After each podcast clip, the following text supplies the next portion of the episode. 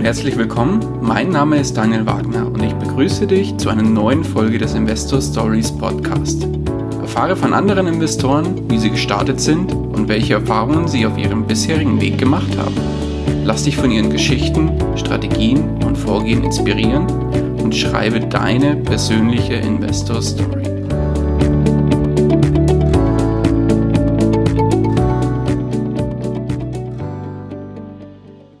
Hallo und herzlich willkommen zu einer neuen Folge des Investor Stories Podcast. Heute zu Gast bei mir Daniel Vorreiter. Grüß dich, Daniel. Hallo, grüß dich, Daniel, ebenfalls. So, zwei Daniels am Samstagmittag äh, unterwegs, genau, sehr gut. Ja. Du, mein Guter, wie geht's dir und was treibt dich heute her? Ja, mir geht es sehr gut. Ich bin gut ausgeschlafen einigermaßen, gut gefrühstückt mit der Familie. Ja, und jetzt freue ich mich auf unser Interview. Äh, das ist mein erstes Interview äh, Podcast und ich bin begeistert dabei zu sein. Wunderbar. Dann, Daniel, würde ich vorschlagen, dass, da unsere Hörer dich vermutlich ja nicht kennen werden oder vielleicht nur der ein oder andere, würde ich vorschlagen, du stellst dich mal kurz vor und erzählst ein bisschen was über dich. Ja, gerne. Mein Name ist Daniel Vorreiter. Ich bin 32 Jahre alt, bin verheiratet, habe zwei Söhne, bin ganz normaler Angestellter und arbeite im größeren äh, Chemiekonzern als äh, äh, Manager. Und ja, das ist äh, mein aktueller Werdegang. Mhm, wunderbar. Und jetzt bist du ja heute im Investor Stories Podcast. Das heißt, da geht es ja auch um das Thema deine persönliche Investor Story und so ein bisschen über das Thema Finanzen und Investieren. Was hat dich denn, wenn man die Uhr so ein bisschen zurückdreht, was hat dich denn damals oder vor einiger Zeit dazu gebracht, mit dem Thema anzufangen und dich damit auseinanderzusetzen? Also ich habe mein äh, Geld verdient äh, als Angestellter. Ich bin schon seit dem 15. Lebensjahr äh, immer beschäftigt gewesen, äh, von der Ausbildung auf, auf her bis hin zur äh, Angestellten-Tätigkeit in der Produktion. Danach habe ich ähm, noch studiert nebenbei ähm, und bin auch dann in die Nachtschicht gegangen. Von der Nachtschicht bin ich dann in die Arbeit gegangen. Das habe ich so zwar gut zwei Jahre durchgemacht. Danach habe ich einen Angestelltenjob ange, äh, angepackt. Ähm, in, ähm, in Rheinland-Pfalz. Ähm, danach habe ich äh, fünf Jahre sozusagen äh, dort gearbeitet, gekündigt und dann bin ich hierher nach Köln gezogen. Dort habe ich ein, eine Managerposition bekommen. Äh, das hat mir auch sehr, sehr viel Spaß gemacht, macht mir heute noch sehr viel Spaß. Und ähm, ich habe eigentlich im Prinzip das, was ich verdient habe als Angestellte, eigentlich im Prinzip auch komplett ausgegeben Ende des Monats. Das heißt, ich habe äh, mein Geld verdient, habe konsumiert und habe es ausgegeben. Das heißt, ich habe wenig Rücklagen gebildet in der Vergangenheit mhm. und habe mich mit Finanzen nie auseinandergesetzt. Okay. Äh, circa 2014, 2015 äh, mein, wollten wir, meine Familie und ich, äh, uns ein Eigentum kaufen. Also der, der klassische Average-Weg, äh, sage ich mal, das, das Standardleben. Dann haben wir uns Häuser und Wohnungen angeschaut und wir haben nichts gefunden. Wir waren auch in der Thematik nicht tief drinne und wussten auch gar nicht, okay, wie packt man sowas an? Wir hatten auch wenig Eigenkapital und da ging es ja gerade mit den Zinsen runter. Die Preise waren, ich sag mal so 2014, 2015 noch relativ normal. Es hat aber auch dann schon angefangen äh, anzuziehen. Ja, und wir sind 2012 hier äh, südlich von Köln gezogen. Also ich wohne nicht direkt in Köln, aber im Speckgürtel von Köln. Mhm. Und da haben wir damals 2012 eine Wohnung bezogen, die war 2012 sehr aufwendig renoviert worden. Wir haben hier zur Miete gewohnt und dann nach einigen Besichtigungen haben wir gesagt, okay, wie sieht's aus? Äh, wir finden nichts. Äh, lass uns doch mal den Eigentümer fragen, der uns aktuell unsere Wohnung vermietet und ob er uns das verkaufen möchte. Dann habe ich einen Brief geschrieben, weil der Eigentümer war die Bank. Das heißt, ich, wir wohnen in einem äh, Mehrfamilienhaus mit einer großen Bankfiliale unten drunter und oben drüber sind zwei Wohnungen.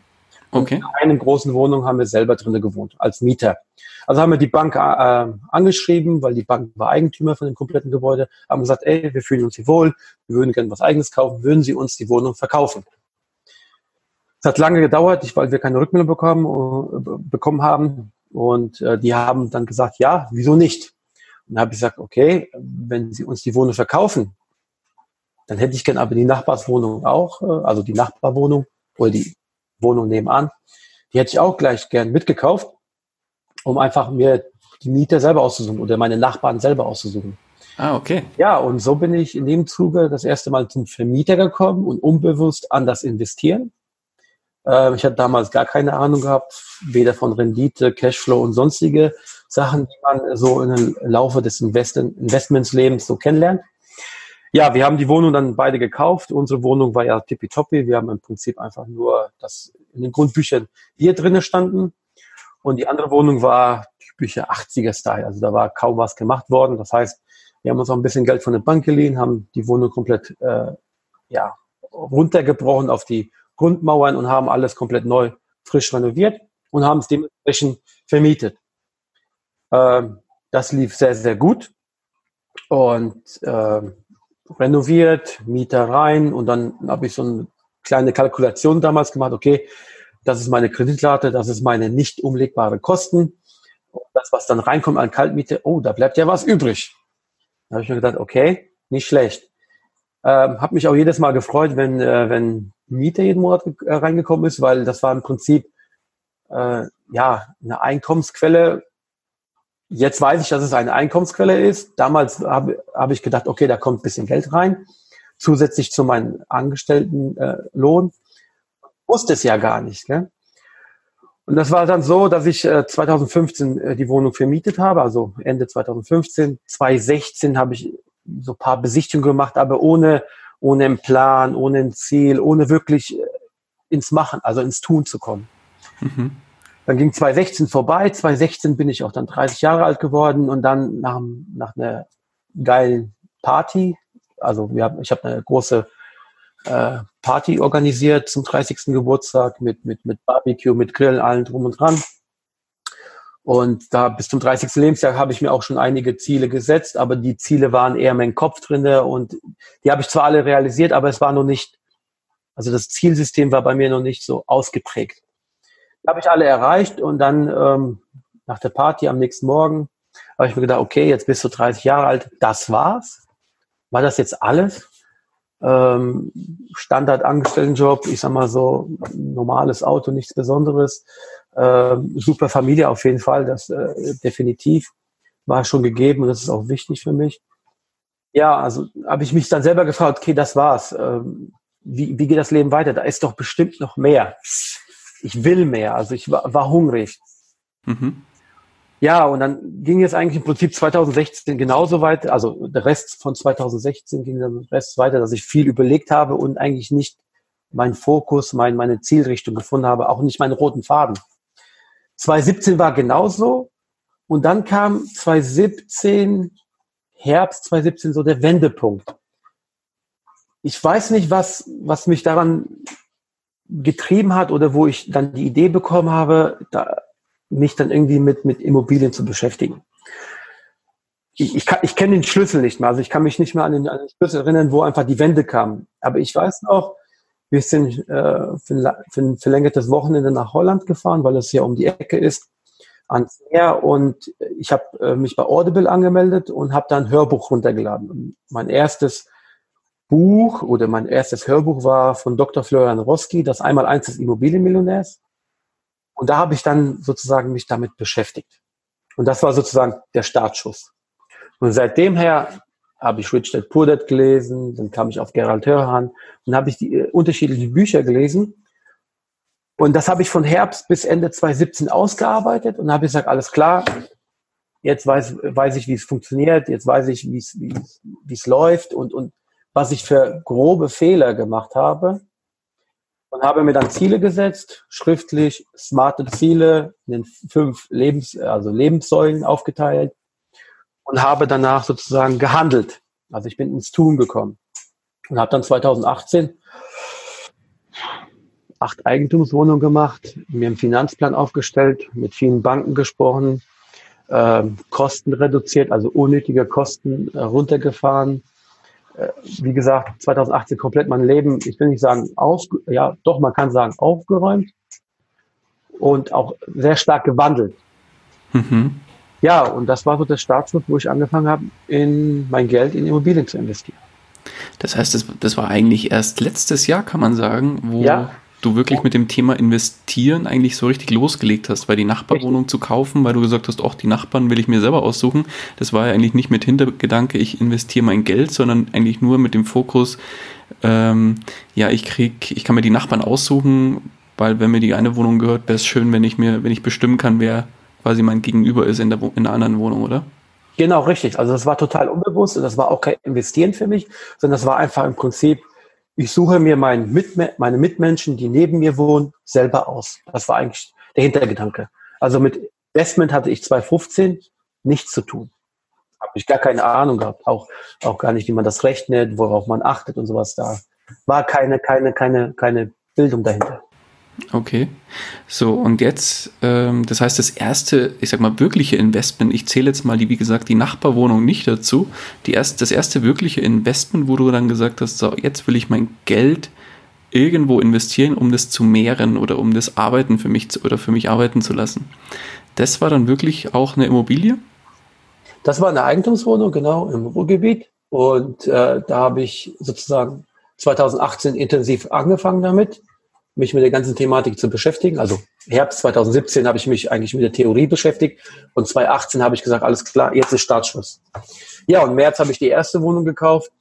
Äh, dann ging Schlag auf Schlag. Dann habe ich äh, Mai zwei weitere Wohnungen gekauft. Dann ging es in Juni habe ich noch eine Wohnung gekauft. Das war wieder mein zweites Renovierungsprojekt nach 2015. Ja, und dann habe ich eigentlich bis Ende des Jahres, glaube ich, acht Immobilien habe ich noch geschossen, ja, acht Wohnungen. Mhm. Und alle im gleichen Gebiet, also um dich rum irgendwo oder wo hast du da geschaut? Größtenteils äh, ist hier bei mir im Umkreis, wo ich selber wohne und im Ruhrgebiet. Okay. Und ja, wie ging es dann äh, nach 18 weiter, wenn man so ein bisschen die Uhr aufs Heute dreht? Ja, heute kann ich, äh, bin ich schon zweistellig geworden. Ich bin jetzt aktuell bei 18 und 19 dran. Stark. Und das habe ich jetzt innerhalb von zwei Jahren realisiert. Mhm. Und ähm, sehr aktiv bei Stammtischen in, in ganz NRW. Das heißt, ich bin im Dortmunder Stammtisch aktiv, in, in Düsseldorfer Stammtisch aktiv. Ähm, bei uns in Köln den Stammtisch, den leite ich selber mit, zusammen mit dem Chris. Mhm, cool. Und bin auch noch im Zilpicher Stammtisch unterwegs. Also ich bin in, in, in verschiedenen Standorten in NRW, bin ich bei Stammtischen und vernetze mich. Sehr gut. Ja. Und, da ist eine äh, ganz wichtige Zwischenfrage. Entschuldigung, ja, wenn ich dich unterbreche. Ähm, vielleicht für den einen oder anderen Hörer, der vielleicht sagt, ah ja, äh, Netzwerk ist ja, oder Netzwerken ist ja gut und schön, aber äh, das ist ja alles so viel Aufwand und was bringt's mir denn eigentlich? Wie ist da deine Meinung dazu, wenn du sagst, du bist auf so vielen verschiedenen Stammtischen unterwegs?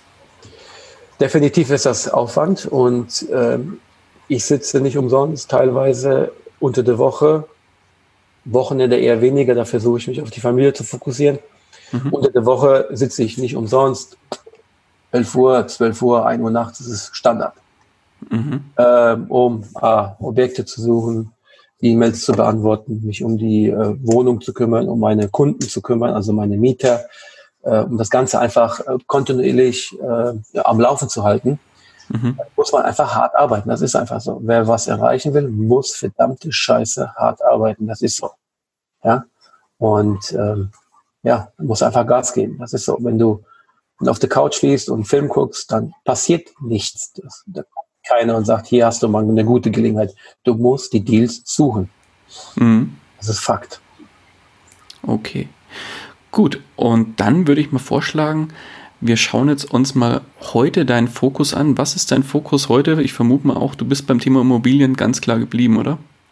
Definitiv. Äh, Fokus sind nur Eigentumswohnungen. Also ich mache nur Eigentumswohnungen und ähm, bin auch äh, zum größten Teil in Hochhäuser investiert, wo viele davon abschrecken. Ich liebe Hochhäuser. Oh, warum? Ja, praktisch quadratisch gut. Äh, Stahlbeton, wenig, wenig Ärger mit, mit, mit, ähm, mit Holz, Holzdecken, solche Sachen. Ähm, sind teilweise sehr, sehr günstig, ähm, sind auch sehr meines Erachtens auch zukunftsträchtiges äh, Konstrukt, weil man sagt ja überall, ah, es fehlen ja Wohnungen, man muss mehr gebaut werden. Ja, wieso baut man eigentlich nicht wie damals in den 70er Jahren, 80er Jahren, ich glaube 80er Jahren war das eher weniger, aber 60er, 70er Jahren wurden ja viele Hochhäuser äh, äh, gebaut, gerade hier in NRW, weil man einfach Wohnungen gebraucht hat, weil viele aus dem äh, EU-Land oder aus dem Ausland gekommen sind, weil hier Arbeit war. hier im Ruhrgebiet wurde ja viel, viel Kohle abgebaut. Da hat man ja Mann, also ähm, Mitarbeiter benötigt, Leute, die im Prinzip unter Tage arbeiten. Da haben wir ja auch viele Wohnungen benötigt. Ja, das Ganze hat ja geboomt. Stahl, Kohle etc. Hat man ja viele Wohnungen benötigt und dann hat man auch äh, Hochhäuser oder größere Komplexe gebaut. Und heute geht es eigentlich in Richtung eher mehr Einfamilienhäuser, Sechsfamilienhäuser oder acht, acht Wohnungen in einem Mehrfamilienhaus. Mhm. Man kann im Prinzip in, in, im Hochhaus viel mehr Wohnungen auf einer gleichen Fläche bauen. Ja, klar.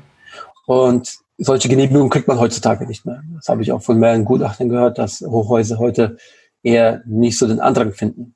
Obwohl ich einen Artikel auch gelesen hat, gelesen habe, dass Hochhäuser jetzt auch langsam in den Städten am Kommen sind, weil die einfach auf eine kleinere Fläche viel mehr, viel mehr Wohnung bekommen und dass die ja, Häuser ähm, attraktiv werden.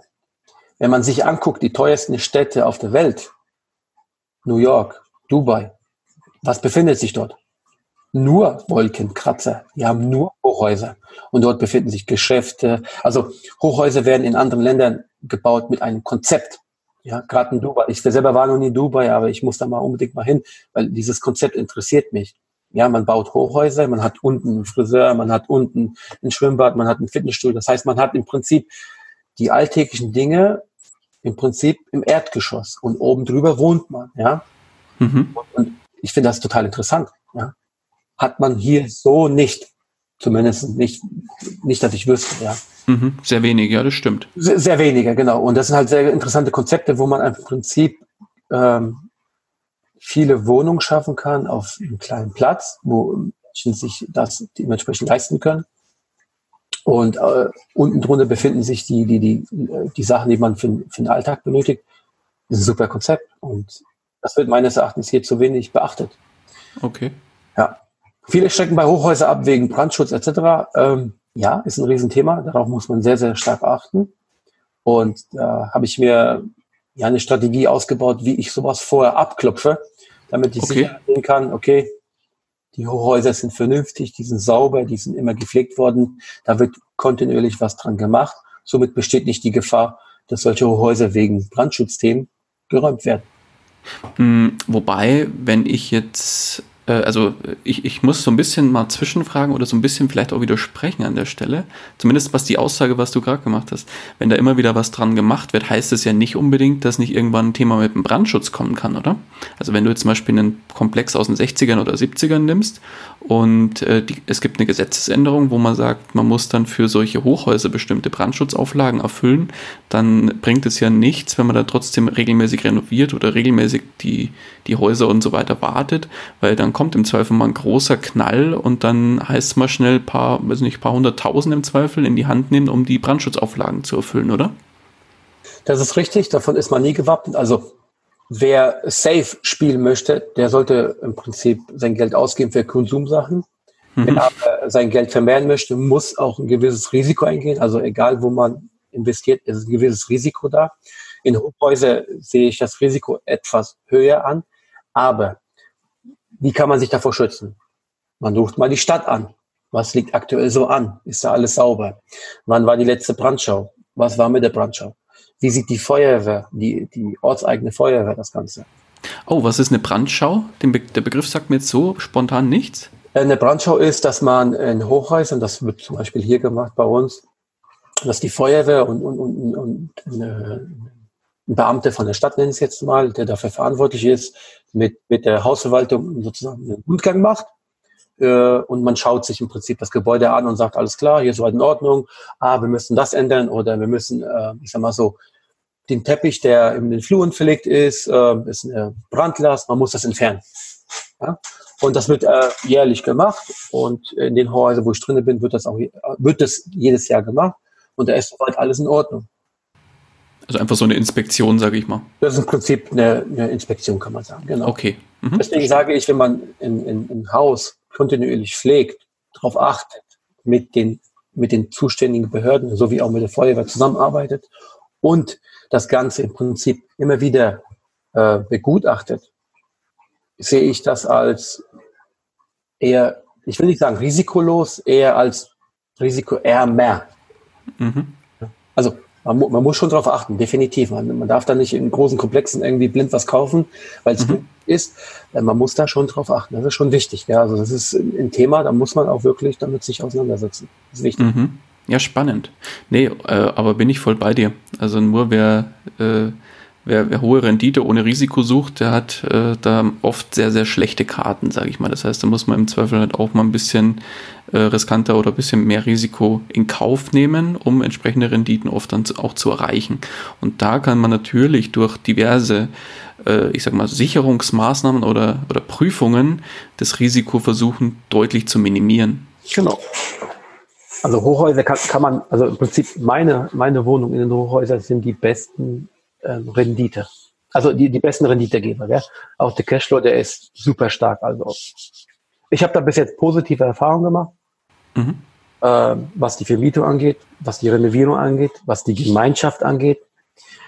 Ähm, und ja, also ich bin davon überzeugt. Aber ich würde auch nicht in jedem Hochhaus investieren. Also ich habe auch andere Hochhäuser angeschaut, wo Wohnungen günstig angeboten worden sind. Da habe ich die Finger davon gelassen. Mhm. Was waren denn so die Ausschlusskriterien bei dir? Streit in der Gemeinschaft, wenig Rücklagen, hohe Sanierungskosten wegen Fassade etc., ähm, Zwangsversteigerung in dem Gebäude. Oh, okay. Warum, äh, was, was, was hindert dich daran? Weil das hat ja erstmal so mit dem Gebäude nichts zu tun, sondern das liegt ja dann im Zweifel an der Person, der die Wohnung gehört. Ja, aber im Prinzip, wenn da Schulden entstehen, gerade Hausgelle, ist die Gemeinschaft dran. Und die Gemeinschaft muss dafür aufkommen. Somit schmälert man auch seine, äh, seine Rücklagen von dem Gebäude. Okay.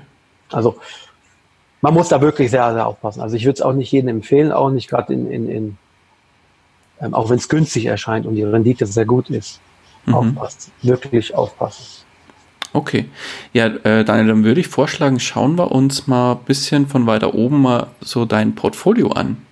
Wenn man jetzt so die Cash-Position mit reinnimmt, wie setzt sich dein aktuelles Portfolio so mit prozentualer Aufteilung ungefähr zusammen? 99% Immobilien, 0,5% ah, okay. Aktien und 0,5% P2B-Kredite. Okay. Und kein Cash-Anteil dabei?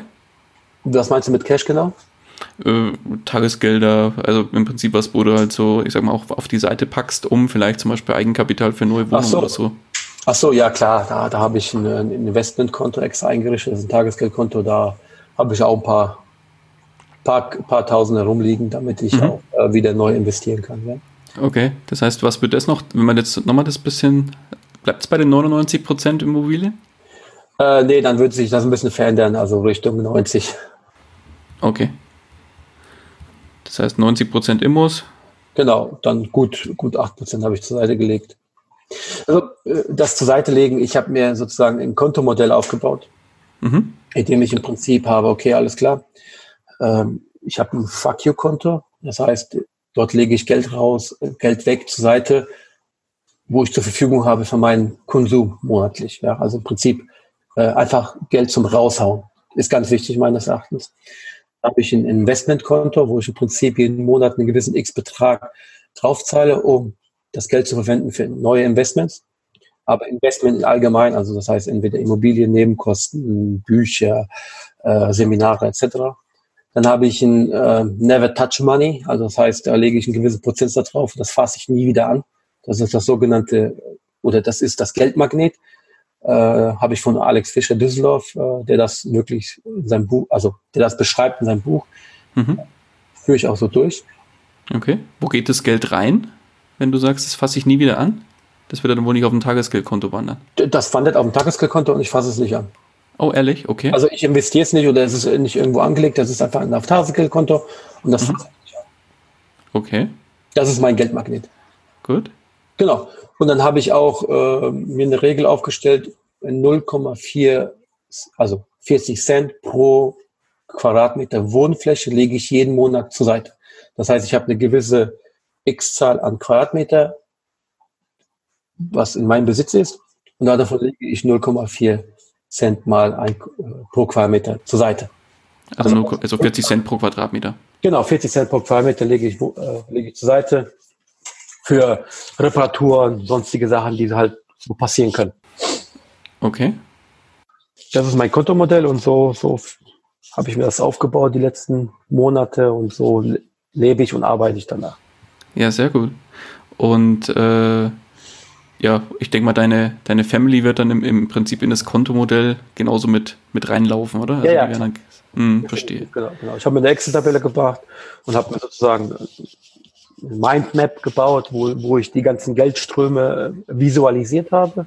Mhm. Die ganzen Kontendaten stehen und dann habe ich das im Prinzip äh, mit Pfeilen verbunden, dass ich weiß, okay, wie viel lege ich zur Seite, wie viel ist mein Fuck You Money, wie viel ist mein Never Touch Money. Das mhm. habe ich auch dementsprechend auch so benannt und dann habe ich das alles so sauber strukturiert. Ich stelle stell mir das gerade sehr witzig vor, wenn du mal irgendwas vom Banker brauchst und, sagt, und dann so sagst, lieber Banker, ähm, hier mein, mein Fuck You Money und hier mein Never Touch Money und sehr gut. Okay, ja, sehr cool. Ähm, dann, mein Guter, dann würde ich gerne noch mal ein bisschen auf das Thema Hochhäuser weiter einsteigen oder auf das Thema, ähm, wie du neue Objekte auswählst. Weil du sagst ja, du machst definitiv weiter im, im, mit Fokus auf Immobilien. Dann nimm uns doch mal so ein bisschen an die Hand und zeig uns oder erzähl uns mal, wie du vorgehst bei der Objektauswahl beziehungsweise wie du neue Objekte generierst. Ich kaufe nur Eigentumswohnungen, also ich fokussiere mich nur auf Eigentumswohnungen. Ähm, mhm. Mehrfamilienhäuser, Gewerbe fasse ich nicht an. Ich achte darauf, dass ich ein, ähm, beim Investment eine hohe Cashflow habe vor Steuer. Das ist mir ganz wichtig. Mhm. Hast du da eine konkrete Zahl pro Objekt, wo du sagst, das muss mindestens sein? 110 Euro. Okay, wieso 110? Warum nicht 90? Warum nicht 150? Das habe ich mir damals so ausgerechnet, wo ich sage, okay, 110 brauche ich vor Steuer. Okay. Cashflow, sauber pro Monat. Mhm. Dann ist die Kapitaldienstfähigkeit ganz, ganz wichtig. Das heißt, Kapitaldienstfähigkeit ist, äh, damit rechnet die Bank. Das heißt, die Bank zieht von der Kaltmiete einen gewissen X Prozentsatz ab. Mhm. Äh, die meisten sind so zwischen 20 bis 35 Prozent. Ich rechne selber mit 25. Ich ziehe 25 Prozent ab und äh, das, was übrig bleibt, muss für Zins und Tilgung ausreichen. Okay. Das nennt sich Kapitaldienstfähigkeit. Und die ist meine, in meiner Kalkulation drin und die muss überall gegeben sein. Ansonsten. Das heißt, wenn ich jetzt sage, ganz blöd, bloß mal, dass man es einfach rechnen kann, wenn die, ja. wenn die Monatsmiete 100 Euro wären, mhm. ähm, würdest du 25 Euro, also 25 Prozent abziehen und die 75 Euro müsste für Zinsen und Tilgung reichen. Genau. Wenn das gegeben ist, ist die Kapital, Kapitaldienstfähigkeit vorhanden und mhm. somit bin ich immer wieder weiter finanzierbar. Das heißt, äh, ist das negativ, also ist die Kapitaldienstfähigkeit nicht gegeben, angenommen 75 Euro bleibt übrig, ab der 25 Euro, also die 25 Prozent, aber der Zins und Tilgung ist bei 99 Euro, somit muss ich jeden Monat drauflegen, also rein rechnerisch, muss ich jeden Monat drauflegen. Das heißt, die Bank sieht das als negativen Wert an und würde sozusagen sagen, alles klar, hier muss er ja was selber drauflegen. Das heißt, dieses Investment trägt sich nicht selber. So, alle Investments müssen sich selber tragen und müssen einen positiven Cashflow vor Steuer haben. Okay. Das ist mir wichtig. Und der nächste Punkt ist, was mir auch unheimlich wichtig ist, ich kaufe nur Objekte unter 1000 Euro pro Quadratmeter an. Alles, was drüber ist, fasse ich nicht an. Also ist okay. meine ganze Wohnung haben unter 1000 Euro pro Quadratmeter gekostet. Alle. Mhm. Und was ist klassischer Marktpreis bei dir in der Gegend, wo du jetzt kaufst? Es kommt darauf an, wo ich kaufe und was ich kaufe. Über 1000 Euro, definitiv. Okay. Und äh, wo findest du deine Objekte? Wo schaust du? Alles auf Market. Also okay, ich, das heißt Immo Scout und Konsorten da. Gar nicht, gar nicht. Also von meinen, nicht? nee, schaue ich gar nicht. Also ich habe zwar habe ich die News, also Newsletter oder wenn neue Angebote reinkommen, selbstverständlich äh, bekomme ich dann immer eine Nachricht, eine E-Mail, da gucke ich immer drüber und dann ist die erste Regel für mich unter 1000 Euro pro Quadratmeter, dann schaue ich es mir näher an. Ist es drüber, fasse ich es nicht an. Wenn es drüber ist und das Objekt und alle, also wenn es mir gefällt vom ersten Blick her, dann versuche ich mich da halt dran zu klemmen und versuche den Preis zu drücken. Ist es möglich, fasse ich es nicht an. Okay, verstehe. Also für mich ist es ganz wichtig, Cashflow vor Steuer, die Kapitaldienstfähigkeit muss gegeben sein und ich muss billig einkaufen. Okay. Ich muss unter den Marktwert einkaufen. Das ist das A und O meines Erachtens, also nach meiner Definition, mhm. ähm, um erfolgreicher Immobilieninvestor zu sein. Ja, nicht umsonst sagt man ja so schön, der, der, der, äh, wie sagt man, der Erfolg liegt im Einkauf oder wie war das? Irgendwie so in der Richtung, ne? Mhm. Genau. Gewinn liegt im Einkauf. Der Gewinn liegt im Einkauf, danke. Genau. Das so ist wichtig. Ja, ja ich äh, schaue gar nicht im Online nach. Äh, wenn ich mir mein Portfolio anschaue, dann waren zwei, drei Immobilien-Scout und eine eBay-Kleinanzeige. Sagen wir mal so drei, drei bis fünf Immobilien waren, die ich wirklich online gefunden habe, wo ich einen guten, guten Kurs bekommen habe. Mhm. Also unter 1000 Euro pro Quadratmeter. Alles andere habe ich auf Market akquiriert. Okay, und äh, willst du uns da mal ein bisschen deine Ideen teilen, wie du an die Objekte kommst? 2000, das war 2018. 2018 bin ich zu meinen Großeltern geflogen. Und beim Rückflug gab es eine leichte Verzögerung. Und da habe ich mir gedacht, okay, was machst du denn jetzt? Gell? Ah ja, okay. Dann habe ich mir mein iPad auf, äh, also iPad aufgemacht, Mindmap äh, geöffnet und dann habe ich im Prinzip meine, meine Off-Market-Ideen, wie man an, an, an Objekte drankommt, einfach mal runtergeschrieben. Und das sind 30, 35 Punkte entstanden, äh, wie man an die, wie man die, an die Objekte drankommt. Okay. Und ja, alle werde ich natürlich nicht mitteilen, weil. Nee, alles gut. Aber vielleicht teilst du mal so zwei, drei, die, die vielleicht nicht so verbreitet sind, sage ich mal. Hast sehr, sehr gerne. Zum Beispiel, man ist am Renovieren in einem Mehrfamilienhaus. Mhm. Es befinden sich mehr wie zwei, drei Wohnungen in dem Haus. Und man renoviert eine Wohnung. Man also eine Wohnung gehört einem selbst. Man renoviert da drinnen. Und dann mache ich Folgendes. Ich schreibe einen Brief. Sehr geehrte liebe Nachbarn, Mitbewohner, mein Name ist XY. Ich renoviere, renoviere aktuell die Wohnung zweite OG links. Mhm. Ähm, es tut mir schon mal im Vorfeld leid. Es kann zu Lärmbelästigung kommen, zum Staub und Dreck. Wir achten darauf, dass wir friedlich im Haus hier renovieren. Mhm. Ähm, wenn Sie äh, etwas haben, also ein Problem haben, dann bitte rufen Sie mich an. Und äh, dann schreibe ich unten drunter äh, PS, ich bin interessiert an weiteren Wohnungen hier in diesem Haus. Wenn Sie jemanden kennen oder selbst verkaufen würden, würde mich freuen, wenn wir uns mal unterhalten können. Liebe okay. Grüße. Okay, nette Total Idee. Easy. Total easy. Ja, kostet nicht viel Aufwand eigentlich, weil das ja nee. ich sag mal, ein Serienbrief ist. Ja. Schickst du das an die, an die Eigentümer oder an die Mieter? Ich, also in einem Mehrfamilienhaus ist meistens ein Mix drin zwischen genau. Mieter und selbst Eigentümer.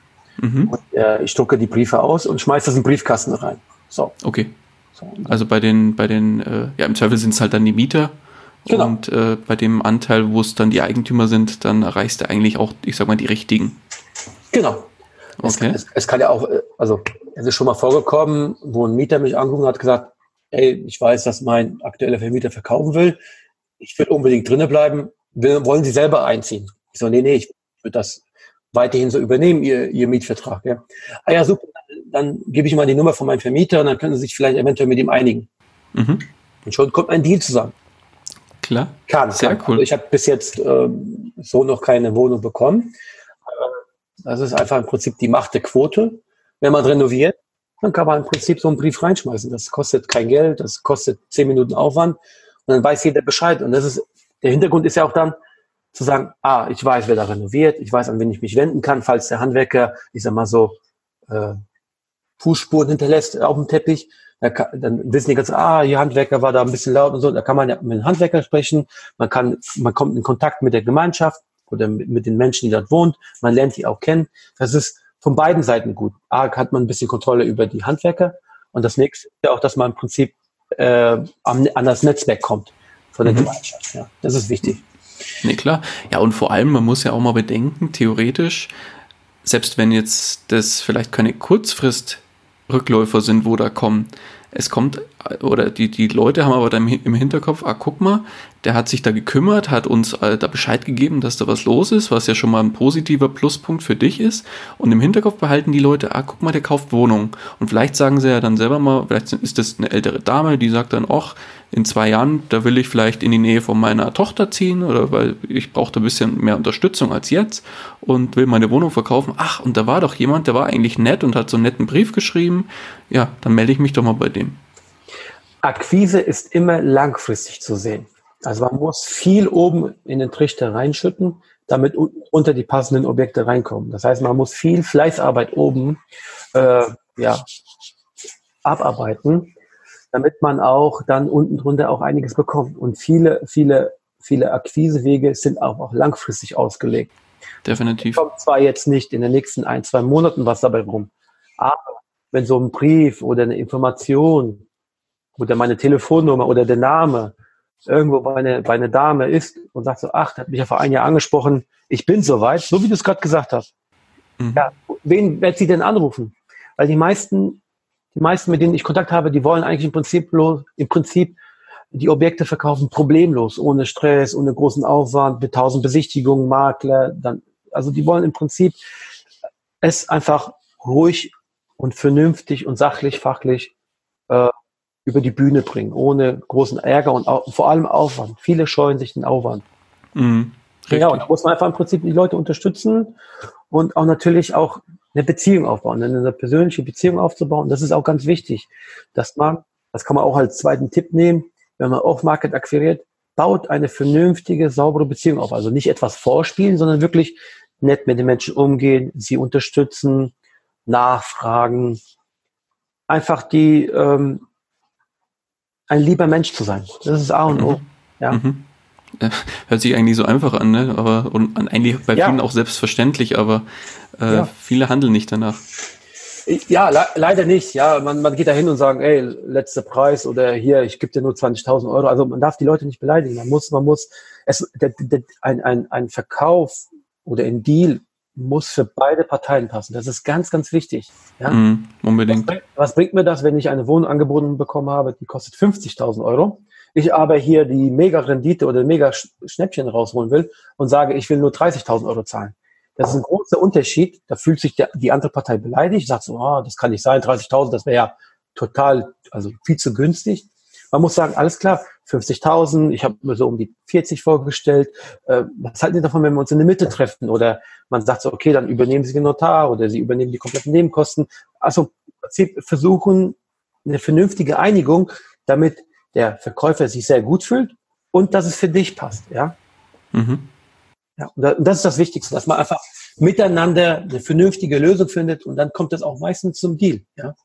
Und wenn einer sagt, hör zu, nee, ich brauche die 50.000 Euro und er sagt so, okay, komm, alles klar, du suchst einen Notar aus, du zahlst die Notarkosten, okay, dann, dann bin ich, da bin, lande ich bei 48 oder 49.000 Euro, was ich für das Objekt tatsächlich zahle, weil ich die Notarkosten nicht benehme. Also im Prinzip eine vernünftige Einigung finden und nie die Immobilie schlecht machen. Also wirklich die Immobilie sagen, super hier, haben sie sehr gut gepflegt, schöne Wände haben sie hier, schöne Möbel. Also auch wirklich ernst meinen, also nicht etwas spielen, ja, also ernst. Ja, klar. Und mhm. natürlich die Sachen, die nicht schön sind, einfach im Prinzip zusammen drüber sprechen. Ja? Also nicht negativ reden, immer positiv sein, immer über, also immer mit einer positiven Energie rüberkommen. Mhm. Und die, die, die Menschen, die Verkäufer an die Hand nehmen und auch über die äh, Herausforderungen, nenne ich es jetzt mal, also Probleme, es, es gibt keine Probleme, es gibt eine Herausforderung. Über die Herausforderungen, die eine Wohnung hat, zum Beispiel Bad erneuern, äh, Laminat, Fliesen sind abgeschlagen oder abgeplatzt einfach drüber sprechen und sagen, okay, hier müssen wir ein bisschen was machen, das ist, sieht nicht mehr schön aus, nicht mehr, nicht mehr, äh, ist immer so, äh, nicht mehr so modern, nennen Sie jetzt mal. Und äh, einfach, einfach darüber sprechen und sagen, okay, was meinen Sie, wie viel kostet das? Handwerker kriegt man heutzutage schwer. Äh, meinen Sie, wir könnten da ein bisschen eventuell dem Preis drüber sprechen, damit ich auch dann hier den Boden neu machen kann. Also einfach die Leute an die Hand nehmen, vernünftig sprechen und dann dann funktioniert das auch meistens. Und das ist wichtig. Man muss menschlich sehr, sehr cool. bleiben und es muss immer ein Win-Win für beide Seiten sein. Ganz, ganz wichtig. Und so kommt man auf Marken und Immobilien dran. Sehr coole Tipps dabei. Sehr gut. Auf jeden Fall, ähm, ja, kann sich da der ein oder andere mit Sicherheit noch das eine rausziehen aus dem Ganzen, was ja. du jetzt hier erzählt hast. Super cool. Daniel, dann würde ich gerne mal ein bisschen auf deine Story nochmal zurückgucken und deine, deine Reise, die du bisher, bisher, was du alles erlebt hast, ähm, schauen wir doch mal so ein bisschen auf das Negative in Anführungszeichen. Was war denn so auf deiner bisherigen Reise dein, ich sag, nenn's mal, größten Fehler? Also bis jetzt gab es keinen großen Fehler, äh, seitdem ich Wohnung kaufe, dass es mich sozusagen umgekippt hat, also mich finanziell umgebracht hätte. Mhm. Aber natürlich gab es bei der Koordination, beim Handwerk, äh, zwei, drei kleine Fehler, die sind aber nichts Gravierendes. Das gehört dazu. Fehler gehören einfach dazu. Wenn du nichts machen willst, dann passiert auch keine Fehler. Wenn du was machst, passieren automatisch Fehler. Und aus diesen Fehlern musst du einfach lernen. Nach jedem Renovierungsprojekt muss man im Prinzip sich die Sachen runterschreiben. Okay, was ist gut gelaufen, was ist nicht gut gelaufen? Und auch ganz wichtig, die Handwerker mit ins Boot nehmen und sagen dazu, das und das ist nicht gut gelaufen. Was meinst du, wie können wir das beim nächsten Projekt anders machen? Und das im Prinzip sich mit dem Handwerker sozusagen schon absprechen, wie man es beim nächsten Mal besser macht.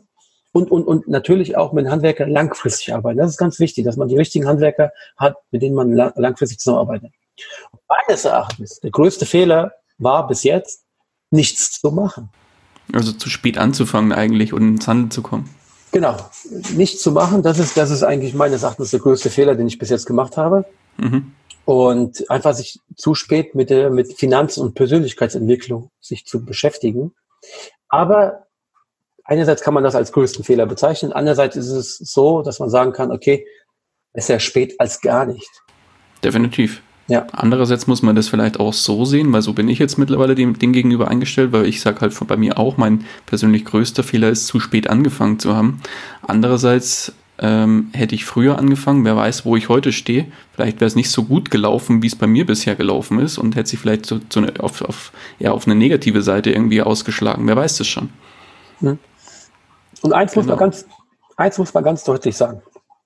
Wenn du investierst, Du wirst Fehler machen, definitiv. Das kann man nicht ausschließen. Du wirst Fehler machen und das ist auch richtig so, weil die Fehler, die du machst, sind die größten Wachstumsturbos meines Erachtens.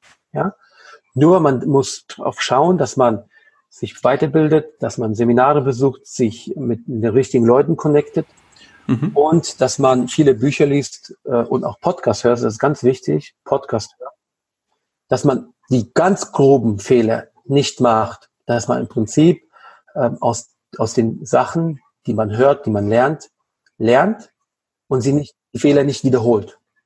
Ja, dass man, das heißt Fehler, die einem sozusagen umbringen, ja, oder wirklich was Schweres dazwischen kommt. Fehler gehören dazu. Fehler wirst du machen. Also das heißt, wenn du dich mit Immobilien beschäftigst, Fehler werden passieren. Das ist das A und O. Das, was kommt, das ist so. Mhm. Kannst du nicht vermeiden. Das geht nicht. Du wirst Definitiv. Fehler machen. Und die gehören dazu. Und ein Problem ist immer ein Pro, also was positiv, Problem. Ja, also Sehr ganz schön. wichtig Sehr zu verstehen. Pro. Sehr gut. Ja, es ist Pro für dich. Ja, und wie du schon sagst, aus Fehlern lernt man und durch das wächst man und, ent und äh, entwickelt sich persönlich einfach dann entsprechend weiter. Genau so sieht's aus. Nee, sehr cool. Daniel, dann lass doch mal auf die äh, lass uns jetzt wieder ein bisschen positiver an das Ganze rangehen und auf die positiven äh, Aspekte schauen. Das heißt, was waren denn deine persönlich größten Erfolge in dem ganzen Thema? Dass ich mich von der Persönlichkeit her sehr gewandelt habe, dass ich dann im Prinzip meine Persönlichkeit weiterentwickelt habe. Das, hat, das ist für mich der größte Erfolg. Äh, andererseits ist für mich auch der größte Erfolg, was man eigentlich in kurzer Zeit, was man alles erreichen kann. Also es ist es ist alles möglich. Gell? Also es, die, die Türen stehen offen. Man muss nur die Wege finden. Man muss, man muss, man muss nur durchgehen. Man muss nur durchgehen, genau. Man muss einfach im Prinzip anpacken, hart arbeiten, die richtigen Leute um sich haben und und äh, und sich von der Persönlichkeit her weiterentwickeln. Das ist das ist ganz wichtig. Ja, ja. Und ähm, ich habe eine Wohnung, worauf ich sehr stolz bin, weil die Wohnung bringt einen sehr hohen Cashflow raus und man muss, man muss dazu sagen, es ist nur eine Wohnung. Mhm. Eine Wohnung, die 299 Euro Cashflow vor Steuer rausbringt. Und das ist, das ist top. Das, das macht richtig Spaß. Und das mit normaler Vermietung oder mit irgendwie spezieller Form der Vermietung? Ganz normaler Vermietung. Klassische okay. Vermietung. Ja? Das ist sehr eine cool, ja. Eine Wohnung. Und äh, darauf bin ich, bin ich sehr stolz, äh, weil die Wohnung habe ich sozusagen bekommen ähm, in einem Zeitpunkt, wo es gar nicht gepasst hat privat. Also privat hat mir da ein bisschen Probleme gehabt, ähm, gesundheitliche Natur. Ähm, das hat gar nicht gepasst, aber trotzdem hatte, habe ich nachts gesessen, hat an diesem Deal gearbeitet, den ich noch kurz vor Weihnachten gekauft habe. Dann haben wir auch noch zwischen den Jahren renoviert, haben das alles fertig gemacht und die Renovierung hat, glaube ich, knapp einen Monat gedauert und dann war das Ding schon in, am 14. Februar vermietet und mhm. das hat richtig Spaß gemacht. Und äh, was richtig Spaß macht, ist einfach im Prinzip, man schaut sich etwas an wenn man es erledigt hat und sagt, okay, was, was haben wir da gestemmt in der einen schwierigen Zeitraum, wo es, wo viele sagen würden, ach, scheiß drauf. Ja. Aber man hat es trotzdem durchgezogen, ja. Und da kommen saubere Ergebnisse raus. Was ganz wichtig ist, das Geld ist bei dabei nicht wichtig. Der Cashflow und sowas, das ist zwar wichtig zum Rechnen, um dass man weiter wachsen kann. Aber wenn man einen Mehrwert gibt und, und im Prinzip ähm, einen Wert stiftet gegenüber anderen, ja, indem man eine Wohnung fertig macht, sich renoviert und an, an Menschen vermietet, äh, die eine Bleibe haben wollen äh, oder zusammenleben wollen, Partner, Partnerin, ja, junge Menschen zum Beispiel. Ja, oder eine ältere Dame, die wirklich sagt, okay, ich freue mich, ich habe hier ein neues Bad, ich habe hier eine wegebare Dusche. Wenn man einen Wert stiftet, jemanden etwas Positives äh, zur Verfügung stellt, das macht Spaß. Weil das Geld kommt automatisch. Das mhm. kommt automatisch. Man darf nie dem Geld hinterherrennen. Man muss immer einen positiven Wert stiften. Dann kommt das Geld automatisch zu einem. Das ist ganz wichtig zu verstehen. Mhm. Schön, schön. Mensch, ich, äh, ich, ja, ich weiß gar nicht, was ich sagen soll, weil ich bin einfach, überall kann ich einen Haken dahinter machen und bin völlig einverstanden mit dem, was du sagst. Von daher, eigentlich bin ich ja sonst eher so, ich widerspreche auch mal gerne, aber in dem äh, Fall habe ich leider nichts entgegenzusetzen. Ja, super, danke. Das ist auch nichts abgelesen, das ist wirklich tatsächlich so, wie ich danach lebe. Ähm, mhm. Und das ist aber auch nicht so, dass ich schon mein ganzes Leben lang gemacht habe, sondern mhm. im Prinzip, äh, dass ich das entwickelt hatte in den letzten zwei Jahren. Mhm. Das ist eine reine Persönlichkeitsgeschichte. Eine reine Persönlichkeitsgeschichte. Arbeitet an Mindset. Ganz wichtig. Sehe ich genauso. Aber dann lass uns jetzt mal schauen. Jetzt, jetzt hast du in den letzten zwei Jahren ja einiges erreicht und ähm, das hat dich jetzt da oder hier hingebracht, wo du heute stehst. Lass uns doch mal die Uhr ein bisschen nach vorne drehen und mal schauen, was hast du denn noch für finanzielle Ziele für die Zukunft? Ja, dieses Jahr müssen 30 Eigentumswohnungen eingekauft werden. Das ist mein Ziel. Ähm, noch 30 Stück kaufen oder in Summe 30 besitzen? In Summe 30 kaufen. Also als on, on top zu denen, die du jetzt schon hast. Genau, on top. Oh wow. Äh, ich bin jetzt, ich bin unter der Hälfte, sagen wir mal so. Also mhm. hinten dran, sagen wir mal so. Dann habe ich noch zwei Fix- und Flip-Projekte und äh, ja, ich möchte gerne meinen Rücklagen noch erhöhen. Das sind so, so die groben Ziele, die ich dieses Jahr habe. Wow. Ich habe ein mhm. Zielsystem gebaut. Das heißt, ich habe Ziele aufgebaut nach den fünf Lebenssäulen. Mhm. Die habe ich dann smart unterteilt. Und da habe ich eine Excel-Tabelle auf, wo ich dann halt unter jeder Lebenssäule die Ziele definiere, dementsprechend das dann in dem Jahr umsetze, runterbreche auf die einzelnen Tage und dann dementsprechend Gas geben, umsetzen. Und das sind so die groben Ziele, die ich habe. Langfristig okay. ist es mir wichtig, dass ich ähm, 2026, da werde ich 40, dann ist mein Job definitiv adieu. Also da in sieben Jahren bin ich durch. Also Mhm. Ja, ich, ich hoffe es früher, aber sieben Jahre ist Schicht im Schacht. Wenn ich 40 bin, ist Schluss. Definitiv. Okay. Darauf arbeite ich hin. Das ist so das oberste Ziel, wenn man so sagen darf. Einfach nicht aus dem Hintergrund, da ich nicht arbeiten möchte oder weil es mir nicht Spaß macht, einfach aus dem Hintergrund, äh, ich würde mich dann gerne selbst verwirklichen, also im Prinzip Unternehmen aufbauen, wo ich für mich selber arbeite. Das wäre so ein Punkt. Und der nächste Punkt ist, äh, es gibt ein paar Länder, die ich noch nicht besucht habe. Ich würde gerne noch was, ein bisschen was bereisen. Es gibt eine, ich habe so eine große Bucketlist mit 100 Punkten, die gut zur Hälfte gefüllt ist und die würde ich auch gerne dann abarbeiten. Natürlich, wenn man angestellt ist, Familie plus Investments, dann ist nicht mehr so viel Luft dazwischen. Ähm, ja, und die Bucketlist oder eine, eine, Traumliste kann man das auch nennen. Die würde ich dann gerne, die packe ich ja jetzt schon an, auch teilweise. Ja. Dann, wenn man ein bisschen mehr Luft hat, privat, wenn man 40 ist, dann würde ich gerne noch ein paar Sachen erleben und abarbeiten. Oh, darf ich fragen, was ganz oben auf der Traumliste steht, wenn du jetzt das so ein bisschen priorisieren könntest? Was der größte Traum ist so auf der Liste? Oh, so größte Traum. Also ich würde. Naja, was heißt größter Traum? Hm. Ich habe es nicht priorisiert, sondern einfach im Prinzip Sachen, die ich gerne mal machen würde. Vielleicht, wenn ich mal schieße, ich würde gerne eine Harley-Tour machen durch die USA. Darauf mhm. hätte ich richtig Bock. Ich würde gerne Fallschirmspringen, äh, da, wo ich vor, vor Respekt habe, das würde ich gerne machen ich würde gerne auch mal äh, Flugschein machen und selber mal fliegen. Also wirklich dann, also nicht eine Maschine besitzen, sondern einfach fliegen können. Mhm. Äh, ich liebe die Berge. Ich mag sehr gerne äh, Österreich. Bin da sehr gerne, mache ich Urlaub unten in den Bergen. Auch da mal ein paar, ein paar Wochen und Monate verbringen. In den Bergen und dann im Prinzip äh, Skifahren, Wandern und solche. Also Wandern eher nicht, aber eher Mountainbike fahren, sowas. Ja. Cool. Okay. Also im Prinzip nicht, spektak nicht nichts Spektakuläres, sondern im Prinzip einfach schöne Dinge des Alltags würde ich gerne dann halt durchführen. Verstehe, ja. Ja, kenne ich, kenne ich. Es gibt ja. da durchaus Ziele, zum Beispiel einen Fallschirmsprung, den kann man sich ja auch heute schon theoretisch äh, jederzeit gönnen, in Anführungszeichen, aber ja, sowas ja. wie, ähm, dass man mal so eine, so eine Halle-Tour über Wochen oder Monate vielleicht dann macht, das kostet dann einfach die Zeit und die Freiheit, Freiheit muss man genau. sich dann auch irgendwo raus den Rippen genau. schneiden können, vor allem mit Familie und mit einem Angestelltenjob. Genau, ja. Oder auch Südamerika würde ich gerne mal bereisen. Also es, es geht nicht darum, da ähm, jetzt großes Auto, eine Villa oder im Prinzip das Geld auf den Kopf zu hauen. Also es, geht, es geht mehr, mehr darum, im Prinzip Sachen zu erleben. Ja, Erlebnisse, Sachen, genau. Erlebnisse, darum geht es einfach, genau. Natürlich gehört ein Sportwagen dazu, ja, aber. Sehr gut. Aber es hat erstmal keine Prio. Okay, ja, sehr geil. Da, auch da bin ich bei dir. Also da witzigerweise, ich will auch mit 40 durch sein und äh, ja, auch da ähneln wir uns nicht nur mit was den, was den Vornamen angeht. Von da sehr, sehr ja. gut.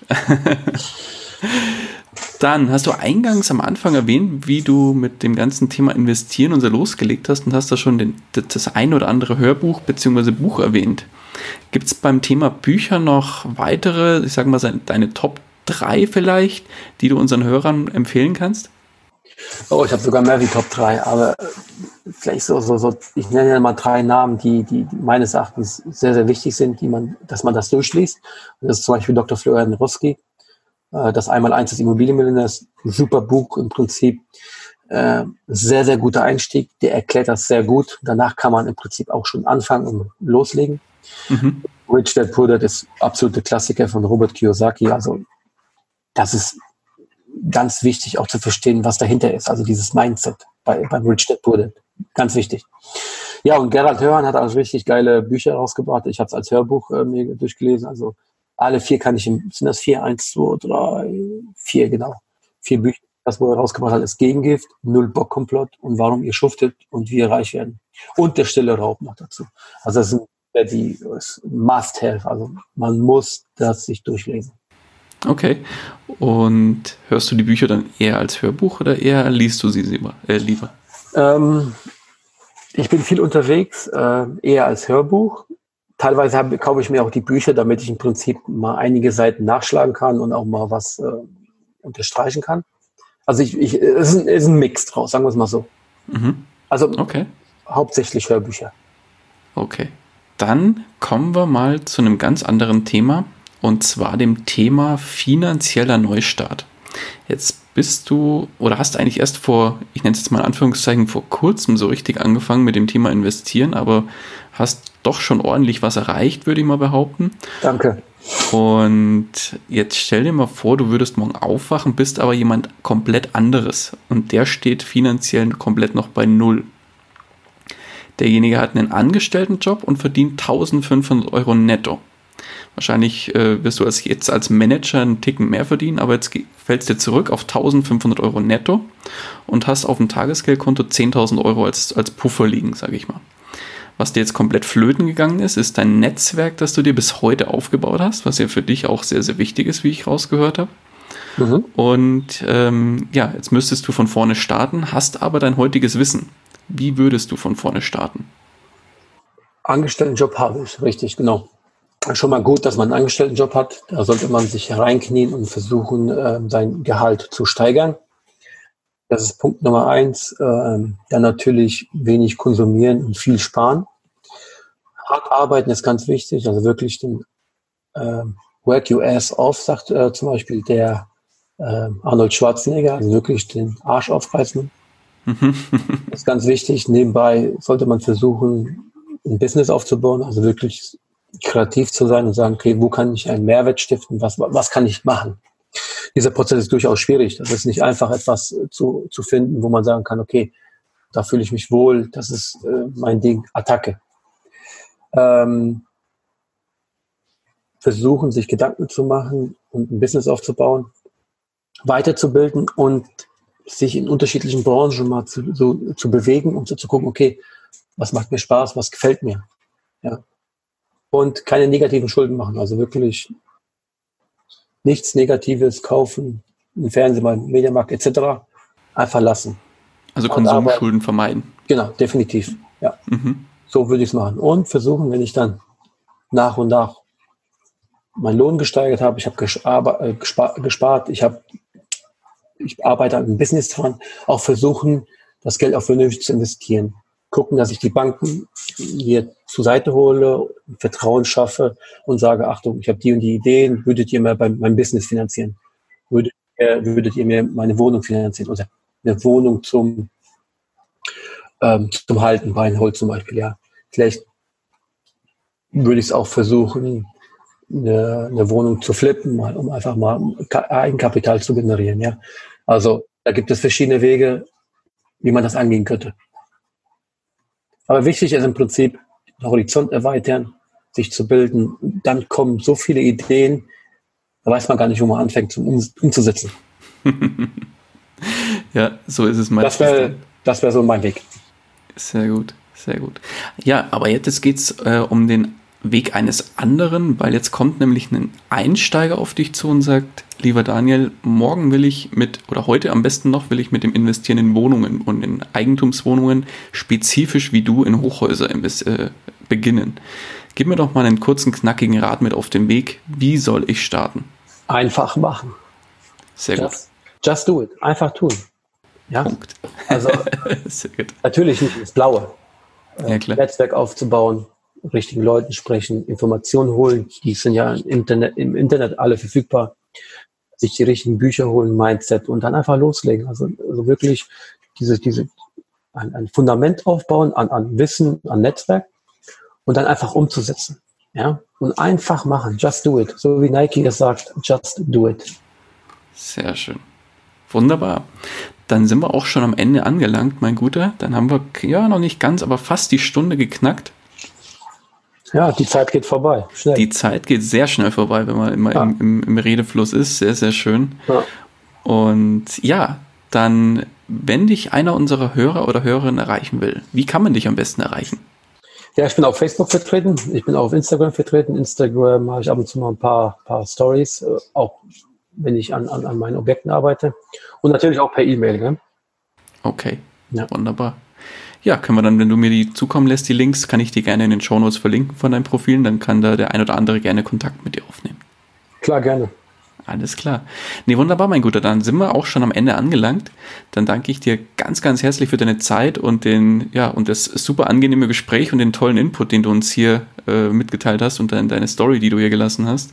Ja, vielen Dank. Ich hoffe, das äh, hilft auch einen äh, mal in Sachen zu investieren, die, die nicht so populär sind und vor allem auch ähm, die Motivation dahinter, auch einfach mal was, einfach, einfach machen, ja, einfach, einfach mal loszulegen und, und ich denke, Stories und Biografien von großen Persönlichkeiten gehören meines Erachtens dazu, die mal durchzulesen und auch mal anzuhören, wie, wie macht es ein anderer, wie ist, wie seine Vorgehensweise.